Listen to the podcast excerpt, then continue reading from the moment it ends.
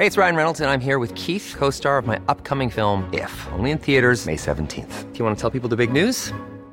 All right, I'll do. Sign up now and you'll get unlimited for $15 a month in six months of Paramount Plus Essential Plan on us. Mintmobile.com slash switch. Upfront payment of $45 equivalent to $15 per month. Unlimited over 40 gigabytes per month. Face lower speeds. Videos at 480p. Active Mint customers by 531.24 get six months of Paramount Plus Essential Plan. Auto renews after six months. Offer ends May 31st, 2024. Separate Paramount Plus registration required. Terms and conditions apply if rated PG. Cada noche, los expertos se reúnen para debatir los temas que hacen historia en una mesa de análisis distinta.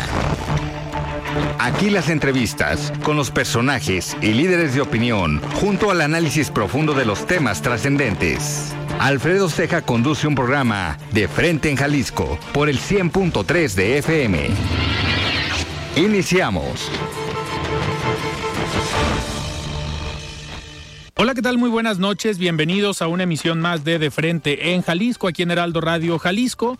Hoy viernes 28 de abril quiero agradecer como todos los días en los controles técnicos a Antonio Luna y a Ramón Luna, en la producción y redacción de este espacio a Ricardo Gómez y recordarles nuestro número de WhatsApp para que se comuniquen con nosotros el 3330 1779 66. El día de hoy vamos a platicar con el diputado local del Partido Acción Nacional, Abel Hernández. Igualmente, como todos los viernes, vamos a tener esta mesa de análisis con Ociel González y Sebastián Mier de la Universidad Panamericana Campus Guadalajara. Y como cada viernes, escucharemos el comentario de Raúl Flores, el expresidente de Coparmex Jalisco. Les recordamos que nos pueden escuchar en nuestra página de internet heraldodemexico.com.mx, ahí buscar el apartado radio y encontrarán la emisora de Heraldo Radio Guadalajara. También nos pueden escuchar a través de iHeartRadio en el 100.3 de FM. Y les recordamos nuestras redes sociales para que se comuniquen también por esa vía. En Twitter me encuentran como arroba Alfredo Ceja y en Facebook me encuentran como Alfredo Ceja. Y también ya tenemos el podcast de De Frente en Jalisco donde pueden escuchar todas las entrevistas en cualquiera de las plataformas. La entrevista.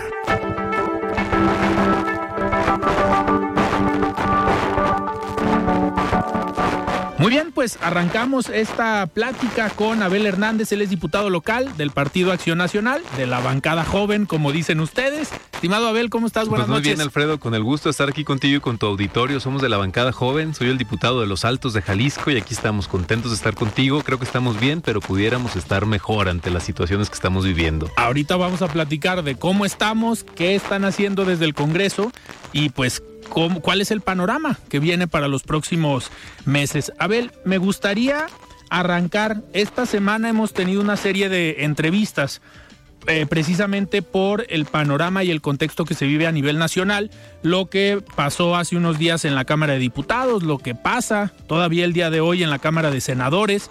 Eh, esto por iniciativas, decisiones que ha tomado el gobierno federal y uno de los puntos que llamó la atención en lo que se trabajó en la Cámara de Diputados fue la desaparición de una institución como es Financiera Rural, que en tu distrito tiene una participación o tenía una participación muy importante por el vocacionamiento que tiene el, la zona de los altos de Jalisco.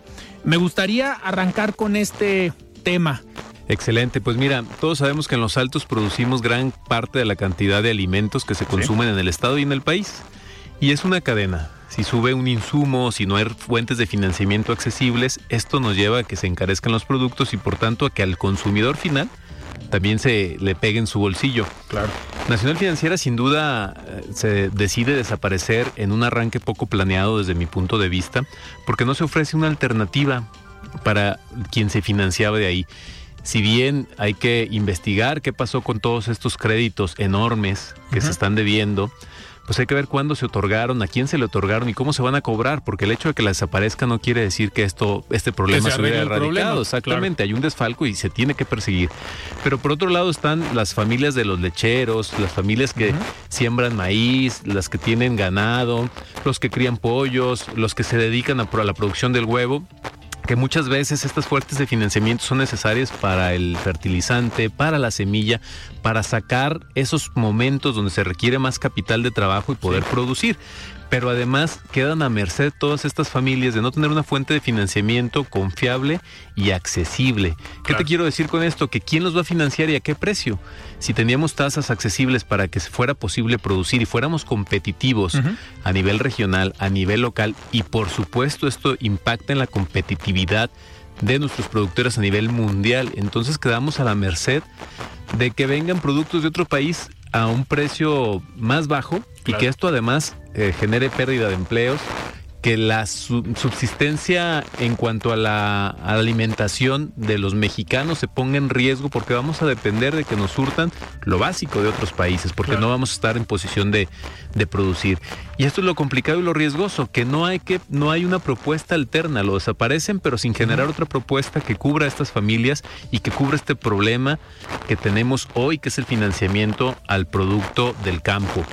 Entonces, pues yo me comprometo a que desde el Congreso del Estado busquemos alternativas locales para poder apoyarlos pero sí es necesario que también el gobierno federal haga su parte y genere una cobertura para todas estas familias y además que esto no nada más impacta de manera aislada en los altos y en quien se dedica a producir. Al final del día llega a tu mesa y a mi mesa y a todo, a todo Jalisco y a todo México los efectos de estas decisiones mal planeadas. Abel, y por ejemplo, en estos recorridos, visitas que haces tú al distrito, y que tienes reuniones con los productores, pues esta, digamos, esta iniciativa o esta, esta cancelación ya se sabía, ya se tenía en los planes por parte del gobierno federal.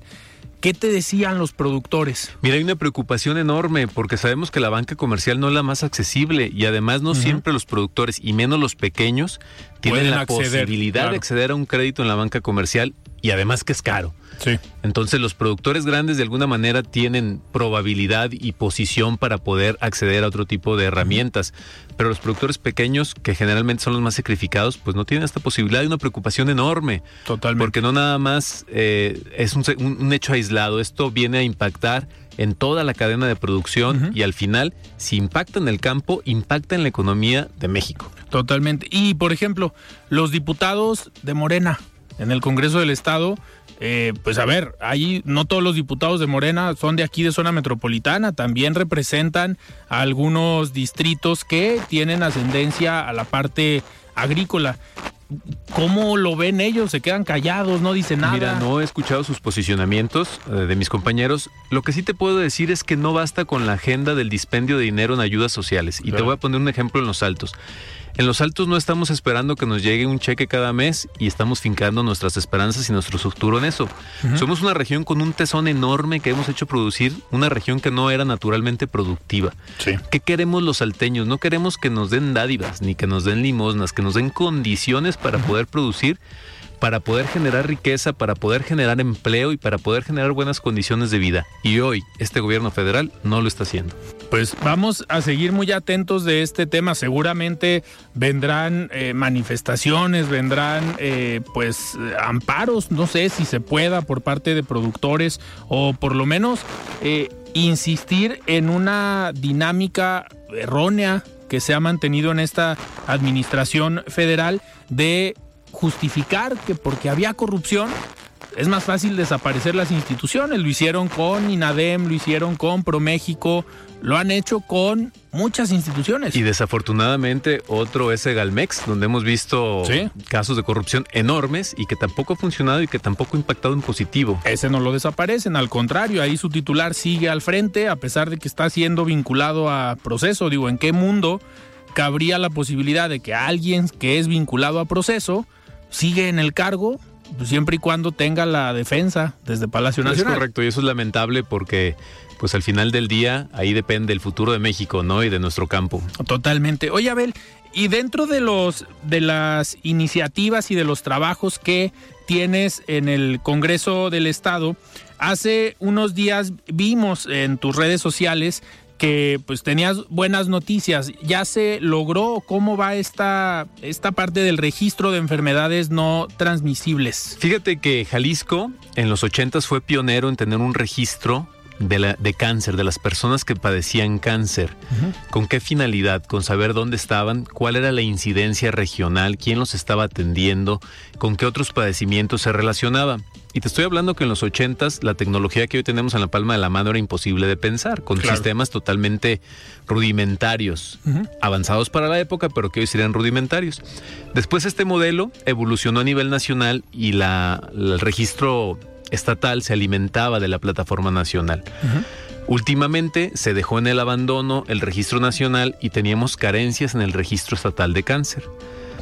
Por lo cual eh, creo yo prudente y propuse que se hiciera un registro estatal de enfermedades no transmisibles. Son enfermedades que no son como una pandemia porque no se transmiten de uno a uno, pero sin embargo son una alta causa de mortalidad en los jaliscienses. Y para poder tener políticas públicas eficientes y decir, ¿sabes qué? Necesitamos tanto dinero en tal eh, municipio, en tal zona, o en hospitales que traten tal enfermedad, pues tenemos que tener información. Sí, Lo saber primero es tan grave está el problema. Entonces yo propuse un registro de enfermedades no transmisibles que también contemplara el cáncer, que supiéramos dónde están esos pacientes, cómo se llaman, obviamente cuidando sus datos personales en, estricto apego a los derechos humanos y cuidando esta parte, saber cómo se llaman, dónde están, quién los está tratando, qué otros padecimientos tienen y cuál es la incidencia que tienen en regiones del estado. Con la finalidad de que con este registro podamos tener información al día de dónde están, poderlos tratar de manera más eficiente, que se destine el recurso a donde se debe de destinar con precisión y podamos tener un seguimiento y una medición para ir mejorando precisamente pues la calidad de vida de los pacientes, pero también tratar de incidir en la problemática, saber qué está detonando y dónde, poder encontrar factores ahí importantes para erradicar cierto tipo de enfermedades. son diferentes enfermedades, no es nada más eh, cáncer. ¿Qué otro tipo de enfermedades entrarían en este listado? Mm, básicamente son las enfermedades cardiovasculares, las enfermedades del corazón, el cáncer, las enfermedades respiratorias, en sus diferentes vertientes, la diabetes mellitus y las enfermedades renales. Ok. Que, que, es un tema, ahorita que comentas las enfermedades renales, es un tema que hay otra iniciativa, el tema de la donación, de, órganos, que tiene el diputado Enrique Velázquez, pues que ahí está persistente o presente el problema y que al menos en eso, en ese tipo de enfermedades sí se tiene algo de avance por zonas, ¿no? Sí se tiene identificado en Jalisco que por lo menos en la zona de Poncitlán o esta zona, eh, pues hay muchos casos de enfermos renales. Sí, y tenemos estadísticas y fíjate que muchas se han generado desde la sociedad civil. Entonces necesitamos tener un registro confiable actualizado que se, que, que ese se, se nutra no nada más de los hospitales públicos, sino también de los privados, para poder tener un seguimiento más puntual y es una herramienta enorme. Ahí comienza, ahí comienza el trabajo de mejora para todos estos pacientes. ¿Quién, quién se encargaría de hacer este registro? La Secretaría, de Salud. La Secretaría de Salud del Estado. con eh, hospitales públicos y, privados. exactamente. Ya tienen la experiencia porque en Jalisco, te digo, ya se había llevado un registro estatal de cáncer de manera eficiente,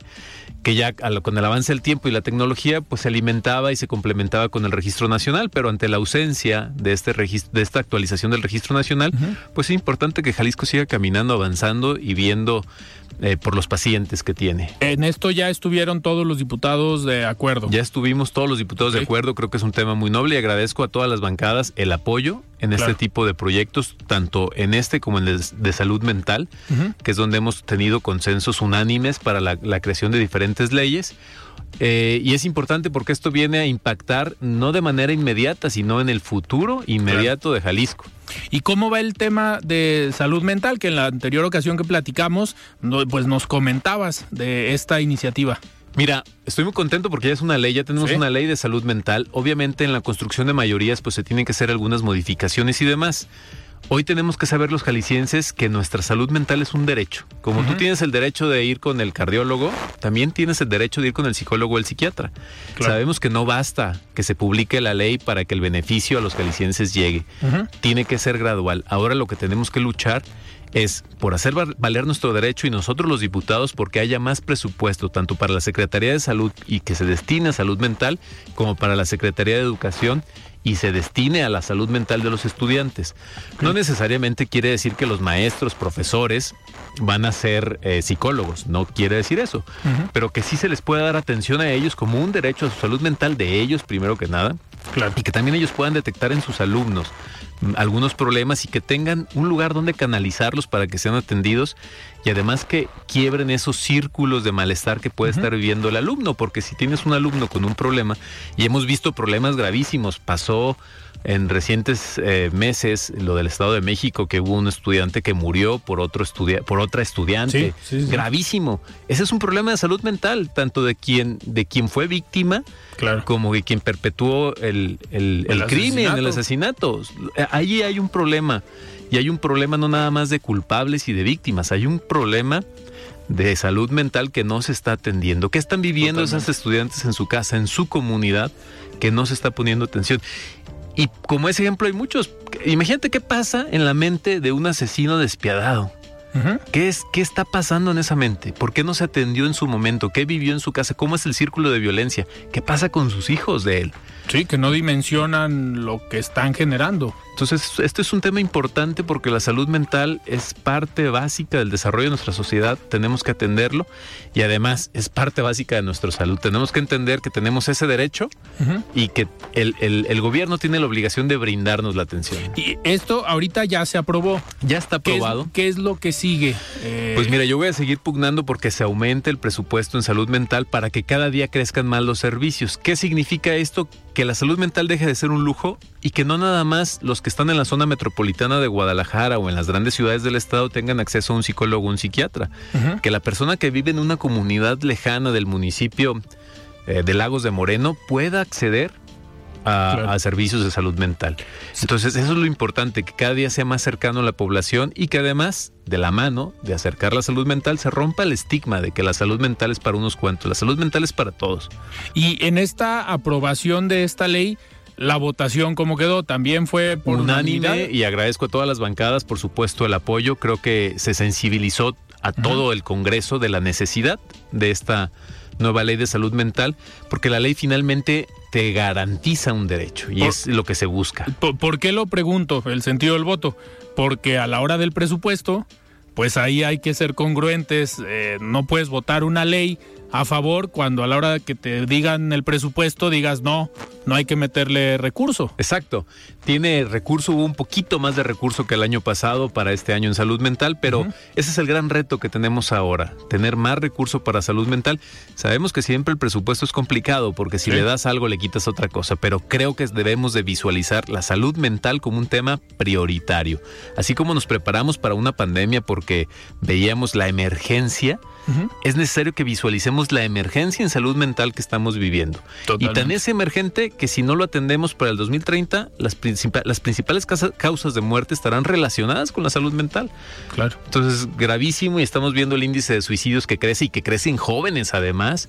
Entonces, es importante que lo visualicemos como algo de emergencia que tenemos que invertirlo y tenemos que atenderlo. Que ese es el problema, ¿no? Pensamos que la salud mental no es un problema al menos porque no lo relacionamos con un hecho que es visible eh, o con un acto de violencia. Exacto, totalmente. Y si, si empezamos a relacionar todo esto con salud mental, que de alguna manera será multifactorial, pero tiene un peso importante la salud mental en esto, pues vamos a empezar a, notar los beneficios de invertir en la salud mental y de invertir en la prevención en salud mental. Así como es importante invertir en la prevención de la salud en general, la salud mental no es la excepción, tenemos que prevenir. Totalmente. Oye, Abel, en la semana vino, eh, estuvo con nosotros Priscila Franco y nos comentó de esta iniciativa que está impulsando ella junto con la diputada Selenia Contreras sobre la nueva ley de adultos mayores y nos, digamos, no te aventó la bolita, pero dijo, ya está el tema en la comisión que preside el diputado Abel Hernández.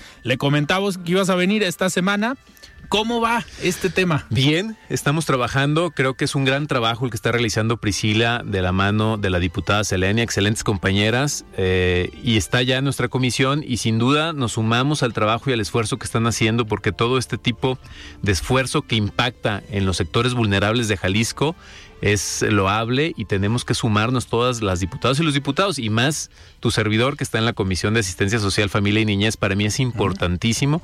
Es un trabajo que hacemos con suma responsabilidad y que además nos enorgullece poder ser parte de todos estos cambios que proponen, pues trabajando desde la comisión, sumándonos al trabajo que están haciendo, un trabajo muy importante que han llevado pues prácticamente por todo Jalisco, que lo han socializado, pues encantado, encantado, pero además pues eh, haciendo la chamba de la dictaminación para que no nada más tengamos una ley más, sino que sea exitosa, que esté mm, eh, mm, debidamente perfeccionado el dictamen y haciendo lo mejor que podemos. Siempre una ley es, eh, es una obra que no se termina, que se puede mejorar, pero sí que sea un entregable bastante bueno. Totalmente. ¿Y qué viene para los próximos meses. A ver, ya estamos casi en lo electoral, pero creo que todavía nos quedan algunos meses de trabajo legislativo. Ya después entraremos a lo electoral. Pues mira, nada menos vienen algunas reformas en lo electoral, ya las vemos venir, entonces vamos a trabajar en eso, que sean, que garanticen, okay. que garanticen una representación de todas y todos los grupos que tenemos en Jalisco. Entonces vamos a seguir trabajando, vienen muchas cosas importantes, aún nos queda el presupuesto del año que entra, que también ya prácticamente estamos a medio año, entonces también tenemos que ver los, los, los, los puntos importantes a los que tenemos que apostarle. Y pues vamos a seguir trabajando todos los días con la firme convicción de poner a la persona humana en el centro de la política. Creo que eso es lo importante, que no perdamos de vista que estamos trabajando por un ser humano claro. y que tenemos que mejorar las condiciones en las cuales vivimos. Oye, Abel, uno de los eh, temas que se dio también esta semana, esta, digamos, esta mesa directiva está siendo presidida por una compañera eh, tuya de la bancada joven, por la diputada Mirel Montes, y el día de ayer tuvo su informe como mesa directiva. ¿Cómo se sienten? A ver, ¿cómo te sientes tú, un diputado también joven, conformar esta bancada que pues se esté posicionando nuevamente, me atrevo a decirlo, los jóvenes al interior del PAN con cargos importantes, tanto ustedes como diputados, pero también que hoy una diputada joven pueda presidir eh, el Congreso del Estado. Mira, muy orgulloso, me siento muy representado por mi presidenta saliente Mirel, creo que es una mujer eh, con mucha capacidad y que nos representó de la mejor manera que pudiera haber representado. Y no, y no solamente por ser joven, porque además hay propuesta, porque además estamos viendo de frente al futuro con los temas importantes para la sociedad, para Jalisco. Entonces eso es importantísimo. No basta con ser joven, porque ser joven te da energía, te da ímpetu, pero además hay propuesta, hay preparación y hay un tremendo compromiso con la sociedad, un tremendo compromiso con la sociedad. Hoy creo más que nunca que debemos estar cerca de lo que nos duele como sociedad, de lo que nos duele a las familias, de lo que nos duele al interior del Estado. Entonces tenemos que trabajarlo y estoy muy orgulloso de mi compañera Mirel y de la manera en que nos representó la verdad es que feliz, contento, todos sentimos como propio su informe. Que, este, digo, este sentimiento es lo que los eh, hace eh, en la próxima elección, pues llegar a un cargo público, acercarse con la gente. La zona de los Altos de Jalisco ha tenido un contexto muy curioso. En su momento, el PAN tuvo mucha fuerza en la zona de Los Altos. Después hay algunos municipios que tienen movimiento ciudadano, pero algo que ha caracterizado al votante es que es exigente y vota en una elección por un partido, pero hay voto diferenciado, no se da el voto en cascada. ¿Cómo lo estás viendo? ¿Qué, estás visualizando para el distrito en el próximo año, en el 2024? Mira, somos los salteños una mm, región muy especial, muy trabajadora, hacemos del trabajo un valor, entonces, y también tomamos nuestras decisiones pues de, de frente al futuro, ¿no? Nos gusta analizar. Y creo que esto es importante porque eso denota que somos votantes informados y críticos, que no basta con un color, que no basta con un candidato, que queremos resultados y queremos vernos bien representados. El PAN en los Altos de Jalisco sigue siendo una fuerza enorme, activa, Creo que principalmente en los Altos de Jalisco es donde radica la fuerza de acción nacional y no radica nada más por el color azul, radica porque los panistas de los altos hemos hecho la chamba y hemos estado cerca de los ciudadanos y hemos realmente sentido esa necesidad de representar lo que somos los salteños y, además de todos esos problemas que tenemos, tratar de resolverlos juntos. Y eso es lo importante, que lo sigamos viendo como un compromiso. Tener un cargo público y representar a los Altos de Jalisco es un compromiso enorme y debemos de saber que es una responsabilidad a cumplir. Y es, a ver, es un reto para ustedes también como jóvenes. ¿Por qué? Porque muchos pensamos que en, zonas como los Altos de Jalisco, que a lo mejor pueden ser más conservadores o la dinámica social es distinta a la zona metropolitana de Guadalajara, pues en este aspecto culturales las familias son pues, de mayor edad y a lo mejor no confían tanto en el joven para representarlos en un, en un Congreso del Estado. ¿Cómo ha sido en tu caso? Mira, eh, los Altos de Jalisco, si bien somos muy tradicionalistas, pero también somos una puerta al mundo porque estamos relacionados pues con todo el mundo, tenemos comercio con todo el mundo y también tenemos cosas que nos llegan del mundo a los Altos de Jalisco, nada menos el tequila, por darte un ejemplo. Hoy el tequila del mundo se hace en los Altos de Jalisco. Sí. Entonces somos una región que sí somos tradicionalistas en nuestros valores, en nuestra forma de ser, pero también estamos actualizados en lo que hay que hacer hoy, cómo funciona el mundo hoy y cómo debemos de actuar. Y creo que sabemos reconocer que la juventud eh, tiene la fuerza, la fortaleza para llevar proyectos adelante y que no basta con eso, tenemos que estar preparados y prepararnos todos los días. O sea, no basta salir y decir, soy joven, quiero representarte, soy joven, pero además estoy preparado y además soy alteño y además sé que nos duele. Perfecto. Abel, pues yo te agradezco que hayas estado hoy aquí en De Frente en Jalisco. Vamos a seguir muy atentos de todo lo que hagas en el Congreso y sobre todo, pues ya acercándose lo electoral ya vendrás aquí a platicarnos qué es lo que sigue. Perfecto, te agradezco y, encantado de estar aquí contigo y con tu auditorio. Muy bien, platicamos con el diputado del Partido Acción Nacional, de la bancada joven, como dicen ellos, Abel Hernández. Nosotros vamos a un corte y regresamos. Siga con Alfredo Ceja y su análisis de frente en Jalisco por el Heraldo Radio 100.3. Mesa de análisis de frente en Jalisco con Alfredo Ceja. Continuamos. La voz de los expertos.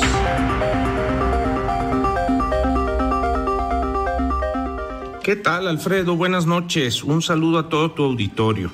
Comparme Hey, it's Ryan Reynolds, and I'm here with Keith, co star of my upcoming film, If, only in theaters, May 17th. Do you want to tell people the big news? All right, I'll do it. Sign up now and you'll get unlimited for $15 a month in six months of Paramount Plus Essential Plan on us. Mintmobile.com slash switch. Upfront payment of $45 equivalent to $15 per month. Unlimited over 40 gigabytes per month. Face lower speeds. Videos at 480p. Active Mint customers by 531.24 get six months of Paramount Plus Essential Plan. Auto renews after six months. Offer ends May 31st, 2024. Separate Paramount Plus registration required. Terms and conditions apply if rated PG. Hiring for your small business? If you're not looking for professionals on LinkedIn, you're looking in the wrong place. That's like looking for your car keys in a fish tank. LinkedIn helps you hire professionals you can't find anywhere else, even those who aren't actively searching for a new job but might be open to the perfect role. In a given month, over 70% of LinkedIn users don't even visit other leading job sites. So start looking in the right place. With LinkedIn, you can hire professionals like a professional. Post your free job on linkedin.com slash people today. Siempre hemos tenido un fuerte compromiso con el desarrollo de nuestros colaboradores. Siempre hemos puesto a las personas como el centro de nuestro desarrollo institucional. Pero fíjate que hay un tema que ha estado circulando y que ha creado mucha polémica. Y me refiero precisamente a la propuesta para una reducción en la jornada laboral. En este sentido, quisiera hacerte varios comentarios. Primero, es que desde el año 2016 Coparmex ha estado promoviendo una cultura salarial con incrementos continuos en el salario mínimo. Hemos logrado superar la línea mínima de bienestar. También tuvimos una participación activa en las reformas en materia de pensiones y recientemente en el incremento en el número de vacaciones. Estos tres temas han sido pensados en la persona para cuidar sus ingresos y su calidad de vida acciones que Coparmex siempre ha apoyado. Sin embargo, también queremos expresar que esta iniciativa que fue presentada dentro de la Cámara de Diputados en días pasados nos preocupa y nos ocupa. Como les comenté en, mi, en el inicio de mi participación, no es un tema que estemos en contra, pero en este momento no están dadas las condiciones para que desde las empresas se puedan implementar. Perdón, pero sí tengo que ser enfático. No hay las condiciones. Las empresas vienen saliendo de una situación muy difícil después de la pandemia. donde hubo un gran compromiso de las empresas hacia sus colaboradores por mantener sus puestos de trabajo. Adicional a ello, esta iniciativa tiene un efecto inflacionario que no se ha logrado controlar por situaciones externas, pero también internas. Como les comenté, las empresas han tenido que hacer varios cambios. Un ajuste más pone en riesgo la supervivencia de muchas de ellas. Para cerrar me gustaría comentar lo siguiente. Consideramos que este año debe ser un año de consolidación de estas propuestas que fuimos parte, los incrementos al salario mínimo, el incremento en vacaciones y que posteriormente nos sentemos a analizar de una forma seria las afectaciones a nuestra economía y que juntos construyamos una propuesta que sea benéfica tanto para las empresas como para nuestros colaboradores. Alfredo, fue un gusto platicar con todas y todos los que nos escuchan el día de hoy. Me pueden buscar en redes sociales como Raúl Flores López en Facebook y en Twitter como Raúl Flores. Buenas noches, que tengan muy buen fin de semana. Muy bien, estamos de regreso aquí en De Frente en Jalisco y arrancamos esta mesa de los viernes con Sebastián Mier y, Ociel González de la Universidad Panamericana. Sebastián, ¿cómo estás? Buenas noches. Muy bien, buenas noches. ¿Qué tal a todos? Ociel, ¿cómo estás? Buenas noches. Hola, ¿qué tal? Buenas noches a los dos y a la gente que nos escucha. Muchísimas gracias. Oigan, pues otra semana con bastantes, bastantes temas, otra semana muy polémica, con temas pues bastante complejos, interesantes. Eh, iniciamos esta semana con la noticia de la enfermedad del presidente, dio por tercera vez positivo a COVID-19 y en esta eh, estrategia pareciera de comunicación, no sé si coincidan conmigo, eh, yo lo escribí esta semana en una columna, pues utiliza también eh, en su estrategia de comunicación la enfermedad. En las otras dos ocasiones que dio positivo el presidente a COVID-19, pues luego, luego salía y daba un mensaje diciendo que estaba bien, que no tenía ningún problema, que se iba a resguardar y que todo estaba en orden. Pero ahora eh, se tarda tres días el presidente en sacar un video, en decir pues que está bien, que le dio COVID, pero esos tres días dejaron un vacío de información donde se generaron muchas eh, teorías, especulaciones de si le había dado un preinfarto, si le había pasado otra cosa, si estaba en Estados Unidos o aquí en México.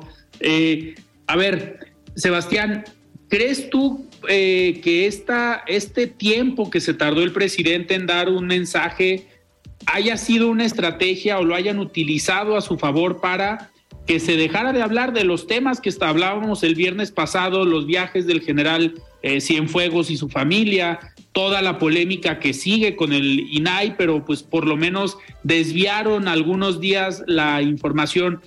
¿Consideras tú, Sebastián, que puede ser una estrategia bien utilizada por parte del gobierno federal?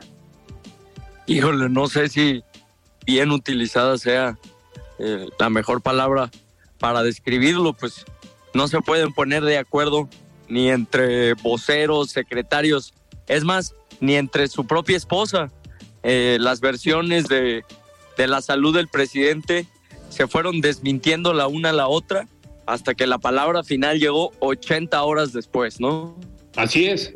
Eh, una, una ambigüedad, la verdad, preocupante, que si funcionó para, para hacer eh, lo que mencionabas, pues funcionó. Y si no, pues, ¿qué, qué, qué tan grave será el problema de salud del presidente? Que en 80 horas no se pudo transparentar la información.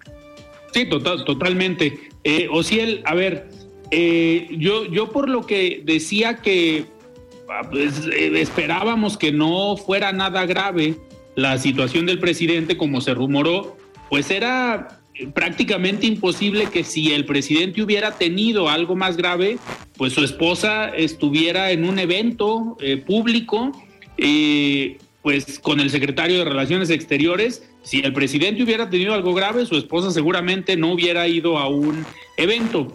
Pero considera Social que es parte de irresponsabilidad que la señora esté en un evento cuando su esposo dio positivo y pues en teoría viven juntos, coinciden o conviven prácticamente en partes del día, pero a pesar de que se haya hecho una prueba, ¿consideras que es algo de irresponsabilidad por parte de ella?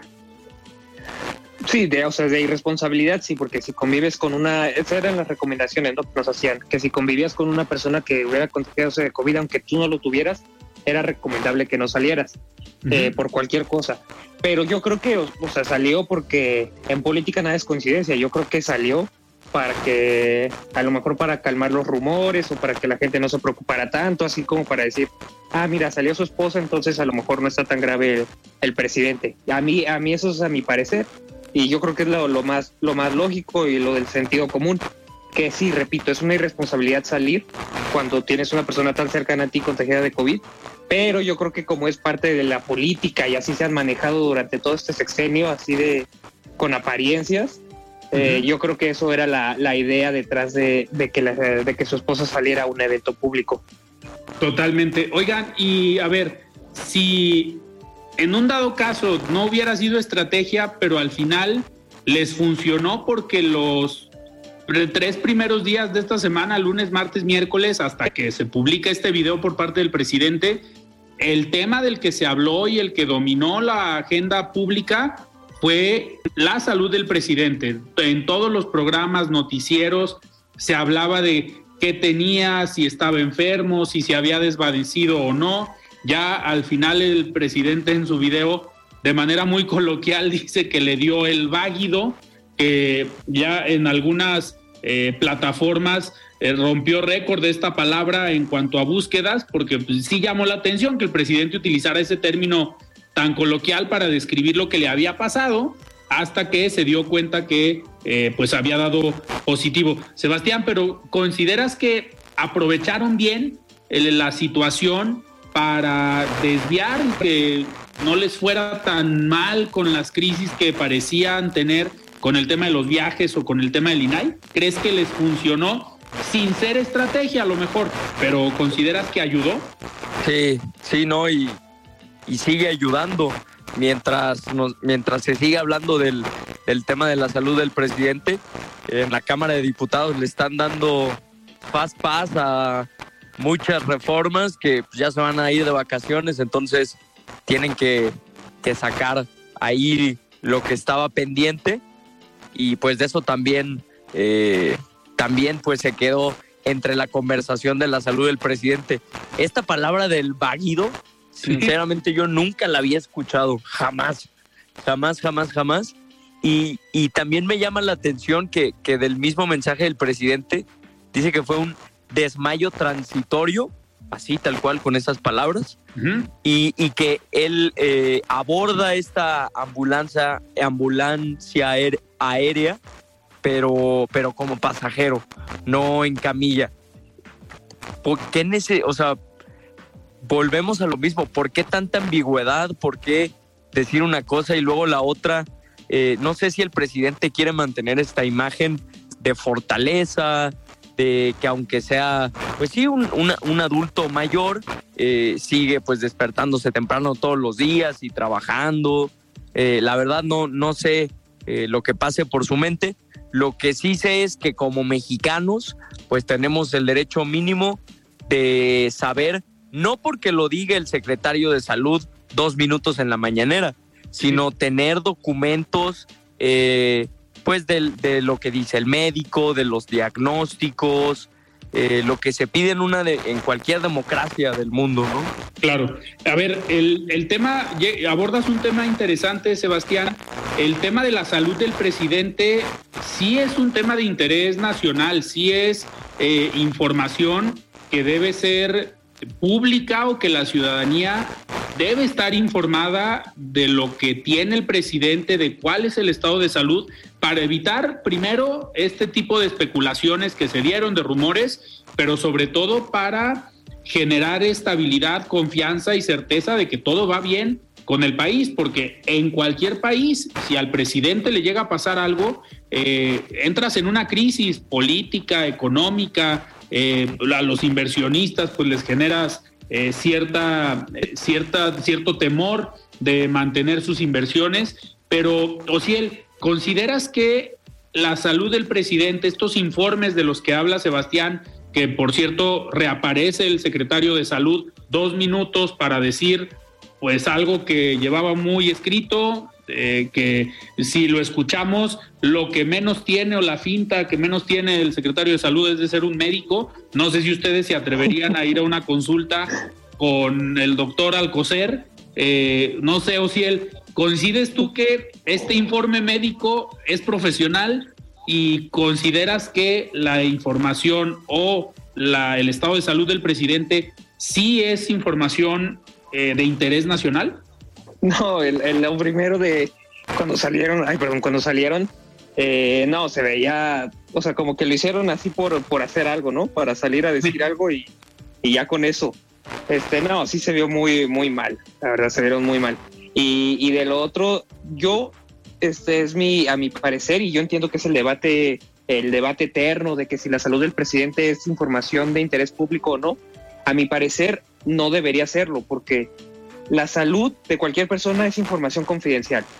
Eh, y eso no es información sensible que puede divulgar a nadie. Y el presidente no deja de ser un ciudadano más como, como nosotros. Entonces, a mi parecer, como yo lo veo, yo creo que la salud del presidente no debe ser divulgada. Y yo entiendo las razones de que para que eh, la ciudadanía se sienta confiada y, demás, pero a mi parecer eso no es objeto de, de, de información pública y no debería ser objeto de interés público. Eso es a mi parecer. Yo entiendo que es un debate, el debate eterno, pero como yo lo veo, no debería ser información de, de información pública porque al final de cuentas es un ciudadano más con los mismos derechos que, que, que todos tenemos. O sea, consideras, consideras que está bien, compañero Ciel. No, como manejaron, no, no, no, no, no, no, como lo manejaron, no, no, para ah, nada, lo hicieron, lo hicieron muy, muy mal todo. Pero eso es, es que eso eh, es lo que te iba a decir un, puras contradicciones con este gobierno. Sí, exactamente. No, es que no tienen que dar, eh, no tienen que dar explicaciones. A mi parecer, cuando es la salud del presidente, no tienen que dar explicaciones, solo tienen que decir, ah, el presidente está indispuesto y ya. No, no podemos nosotros a lo mejor como periodistas preguntarle, ay, ¿qué tiene? ¿A poco sí le dio un infarto y eso? No, porque es información, es información sensible, son datos sensibles, porque son información de, salud. Pero al final, eh, sí se justifica que la gente, la opinión pública quiera saber cómo está el presidente, ¿no? Eh, al menos por estabilidad política. No sé, Sebastián, digo, para entrarle un poquito al debate, eh, yo creo que sí es un tema de interés nacional, sí deberían manejarlo con claridad y e informar, no caer en estas ambigüedades o en estas contradicciones que comentaba Sebastián, pero por lo menos ser muy puntuales, no decir eh, que solamente pues está enfermo, no. A ver, sí conviene información, saber qué tiene el presidente y a lo mejor en el mismo día era complicado porque lo trasladaron a la Ciudad de México, pero para el domingo en la tarde noche, si ya había un diagnóstico, pues no bastaba con el tweet. O sea, al día siguiente, cuando se empezó con todos estos rumores de lo que tenía, pues era para que salieran a decir, oigan, no tiene nada grave, pero no sé, creo que eh, tendrían que haber sido más contundentes, no nada más con los mensajes en la mañanera, eh, porque al final nadie les creía. No sé, ¿tú qué opinas, Sebastián? Pues eh, me, me llama, o sea, bueno, no, la verdad no me llama la atención porque el compañero sí, él siempre ha sido muy disruptivo, pero eh, sí, no, el, tema de la salud del presidente eh, como tema privado, creo que debería de tratarse por el hecho de ser el presidente, por el hecho de las de la, de la economía, de todo el pues la estabilidad del gobierno, si vamos a tener presidente mañana o no, si está en estado grave, si está en estado crítico, si hay que pensar en hacer otras elecciones. Aparte no es como, ay, eh, no, pues es su, eh, su derecho por ser una persona. Pues cuando él era opositor también eh, exigía que se transparentara la salud de Enrique Peña Nieto, ¿no? En, esos tiempos cuando se rumoraba que, que el expresidente pudiera, pudiera haber tenido cáncer, ¿no? Entonces, ahorita pues conviene de, decir eso, pero la verdad es que sí es un tema de seguridad nacional y también eh, quería ir eh, rescatar un punto que dijeron del doctor Alcocer, eh, que según el secretario de Gobernación es de los mejores doctores de México. No, la verdad, creo que no conoce muchos, muchos doctores. Oigan, y a ver, eh, cambiando un poquito de, tema, pero al final tiene que ver con la transparencia, el acceso a la información. Eh, esta semana, bueno, las últimas semanas han sido polémicas, primero por la falta de los nombramientos de los comisionados del Instituto Nacional de Acceso a la Información, del INAI, pero el día de ayer vimos en la Cámara de Senadores eh, Trifulca, tomaron la tribuna, debido a que no se llegó a un acuerdo para el nombramiento de los comisionados, pero lo que más llamó la atención fue que el mismo presidente de la Cámara de Senadores, Alejandro Armenta, el senador morenista, pues presenta una iniciativa para desaparecer el INAI. Eh, Sebastián, a ver, ¿tiene relación esto de que todo esto esté pasando en esta misma semana? ¿Consideras que son temas que se deben abordar con mayor eh, calma o simplemente lo están generando nuevamente como un tema de distracción porque al final saben que se requiere una reforma constitucional y que no lo puede hacer tal como lo quiere el senador? Se tendría que ir a la Corte y otra vez un inicio con una polémica en el Poder Judicial o en la Suprema Corte. Pero, a ver, ¿es coincidencia, Sebastián, que todo esté pasando en esta misma semana? No, no, claro que no, y, más porque eh, ya se, se, van a ir de vacaciones. Eh, lo comentabas bien que las reformas que necesitan de la oposición por ser más de, pues sí, por ser tres cuartas partes, ¿no? Del, del, Congreso, no creo que, que, estén en la prioridad del gobierno, pero las que sí están son las que eh, necesitan la mayoría simple. Entonces a esas les están dando, pues ahora sí que el fast pass, ¿no? Entonces, eh, cuando quieren se ponen a jalar y cuando no, no. Si se trata del INAI, no hay tiempo, pero si se trata de enterrar al INSABI, claro. Eh, pues claro que, que, sí lo hay. Que, que, es otro de los temas que, que quería tocar.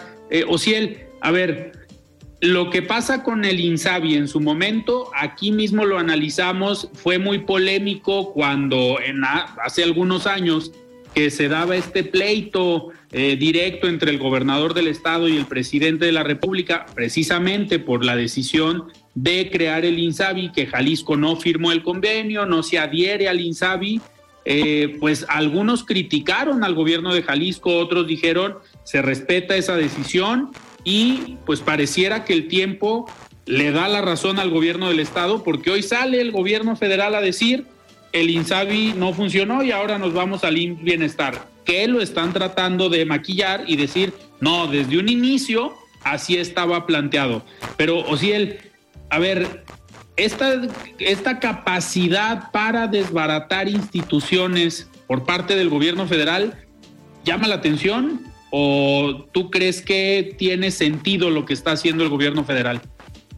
No, no, sentido, sentido creo que no tiene. Eh, pues fuera una, era una de las reformas insignia del presidente durante su campaña y los primeros años de su gobierno, el INSABI. Ahora de, de, repente dijeron que no, que siempre no, que ahora va para el IMSS Bienestar.